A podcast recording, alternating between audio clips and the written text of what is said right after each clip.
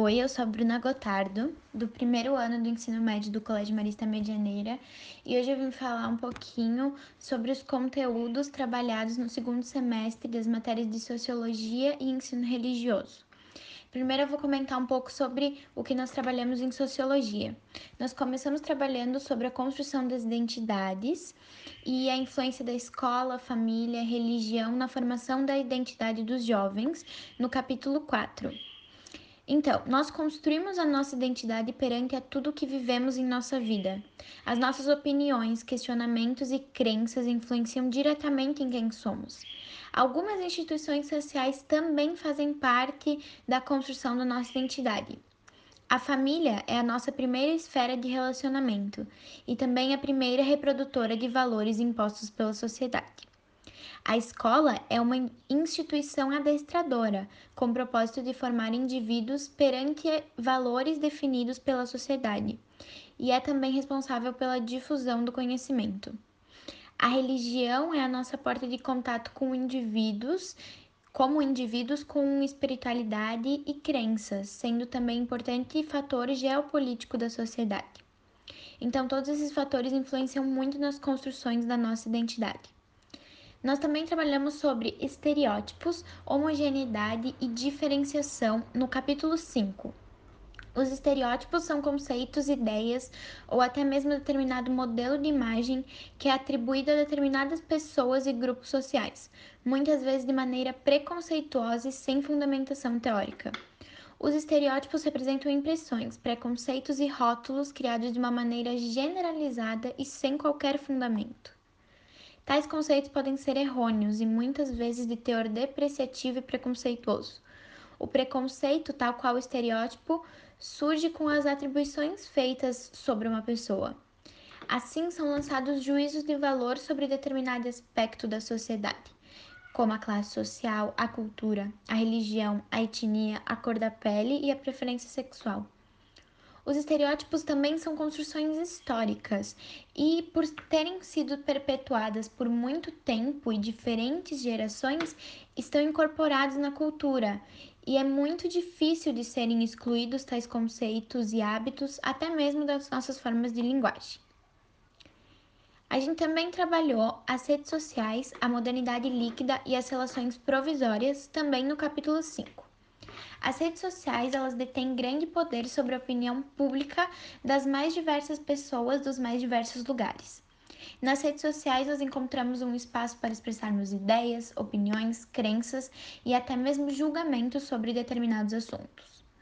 Porém, por serem projetadas para difusão de informações rápidas em pequenos textos e imagens, nas redes sociais acabam se perdendo o confronto de opiniões e a, decai a qualidade teórica dos debates.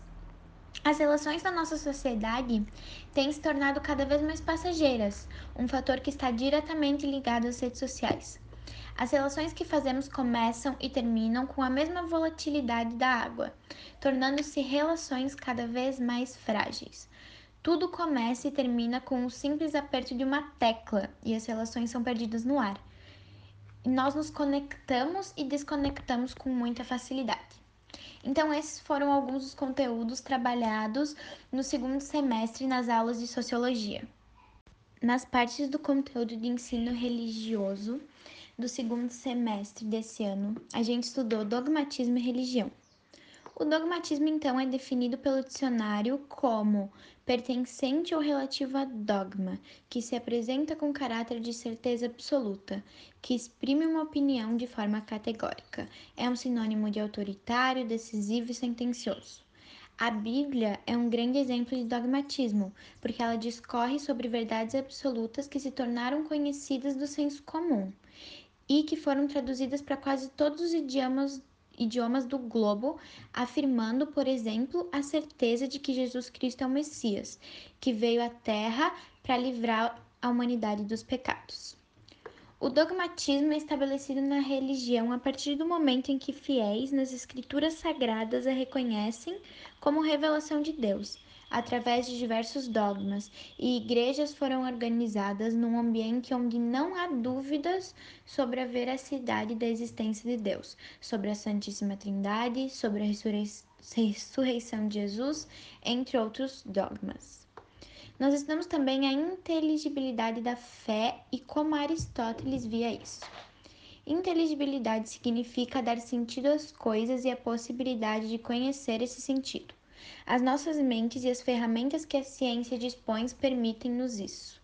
Mas, mais do que devemos explicar o mundo no detalhe, a experiência da inteligibilidade pode levar qualquer cientista a um ato contemplativo. Nesse ato, ele encontra um sentido de beleza por tudo que está à sua volta e como funciona. A esta inteligibilidade é o que possibilita a própria ciência, ou seja, essa invenção humana para descobrir o mundo em teologia não é diferente. Agora existem várias explicações alternativas para cada uma das realidades do mundo, diferentes teorias físicas para uma mesma realidade física. Para Aristóteles, então, o conhecimento consiste em descobrir no sensível as condições de sua própria inteligibilidade.